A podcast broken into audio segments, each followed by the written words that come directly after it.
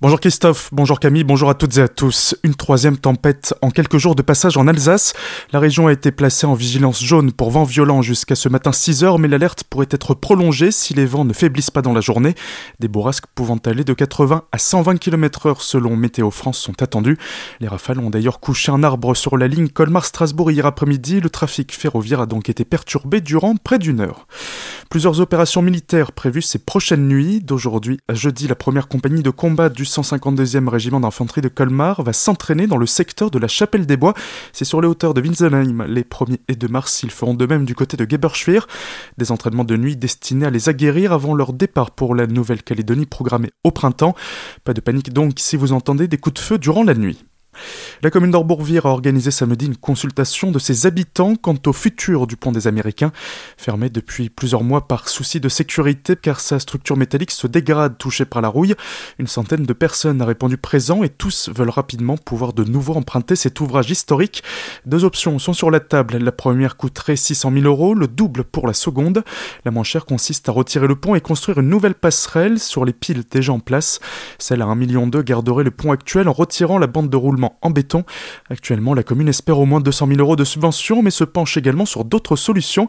Elle doit rapidement revenir vers ses habitants pour les informer de la suite de ce projet, mais il paraît fort peu probable que le pont soit de nouveau accessible avant 2023. Célesta pourrait avoir un petit train touristique. L'association commerçante Les Vitrines de Célesta qui travaille sur ce projet depuis plusieurs mois l'a annoncé vendredi. Projet qui a été soutenu par la CCI barinoise ainsi que la ville de Célesta. Le petit train touristique pourrait circuler dans les rues de la cité humaniste dès le 15 avril.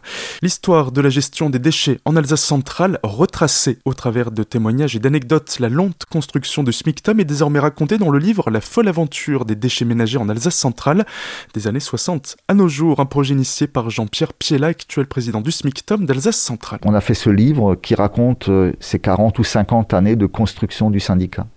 Construction très laborieuse au début, hein, puisqu'il n'y avait pas beaucoup de déchets, les déchets n'étaient pas aussi variés qu'aujourd'hui, et bah, on les gérait en les jetant dans des trous à droite et à gauche. Hein. C'était des décharges sauvages qu'on limitait parfois en allumant des feux et ça fumait, ça sentait mauvais, il y avait des rats, etc jusqu'à la gestion d'aujourd'hui, qu'on essaye de rendre aussi exemplaire que possible. Et c'est en fait toute cette histoire qui est racontée avec beaucoup d'anecdotes de la part de gens qui l'ont connu, qui l'ont vécu et qui sont pour certains encore présents au syndicat aujourd'hui. Des propos recueillis par Solène Martin. Ce livre sera disponible dans chaque mairie bibliothèque du territoire et en ligne sur le site internet smictom-alsacecentrale.fr.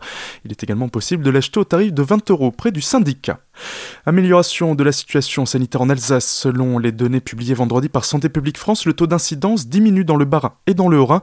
Ils étaient respectivement à 1210 et 1183 nouveaux cas pour 100 000 habitants. Côté hospitalisation, légère baisse également du nombre de personnes soignées, 807 contre 827 le 16 février, dont 75 personnes en soins intensifs. Les antivax et antipass toujours mobilisés, comme chaque samedi depuis la mise en place du pass sanitaire, plusieurs centaines de personnes manifestent en Alsace pour protester contre les mesures sanitaires mises en place par le gouvernement. Ils sont contre la vaccination dite obligatoire et contre le pass vaccinal qu'ils jugent liberticide. Selon les comptages de la police, ils étaient près de 1700 à battre le pavé ce week-end, environ 650 à Strasbourg, 400 à Colmar et 1000 à Mulhouse.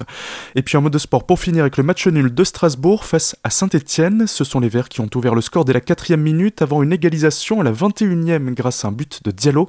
À la 30e, le Racing Club de Strasbourg mène 2 à 1 grâce à Perrin, puis Saint-Etienne est revenu à deux partout pas de but en seconde mi-temps. Les Strasbourgeois sont rentrés en Alsace avec le point du match nul. Il reste donc quatrième du classement de Ligue 1. Tout de suite, le retour de la matinale avec Christophe et Camille. Très belle journée à l'écoute de votre radio.